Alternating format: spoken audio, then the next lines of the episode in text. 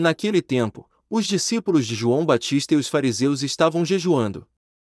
Então, vieram dizer a Jesus: Por que os discípulos de João e os discípulos dos fariseus jejuam e os teus discípulos não jejuam?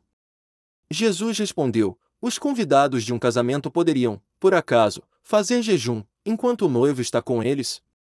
Enquanto o noivo está com eles, os convidados não podem jejuar. Mas vai chegar o tempo em que o noivo será tirado do meio deles, aí, então, eles vão jejuar.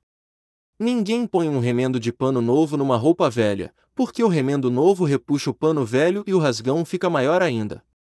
Ninguém põe vinho novo em odres velhos, porque o vinho novo arrebenta os odres velhos e o vinho e os odres se perdem.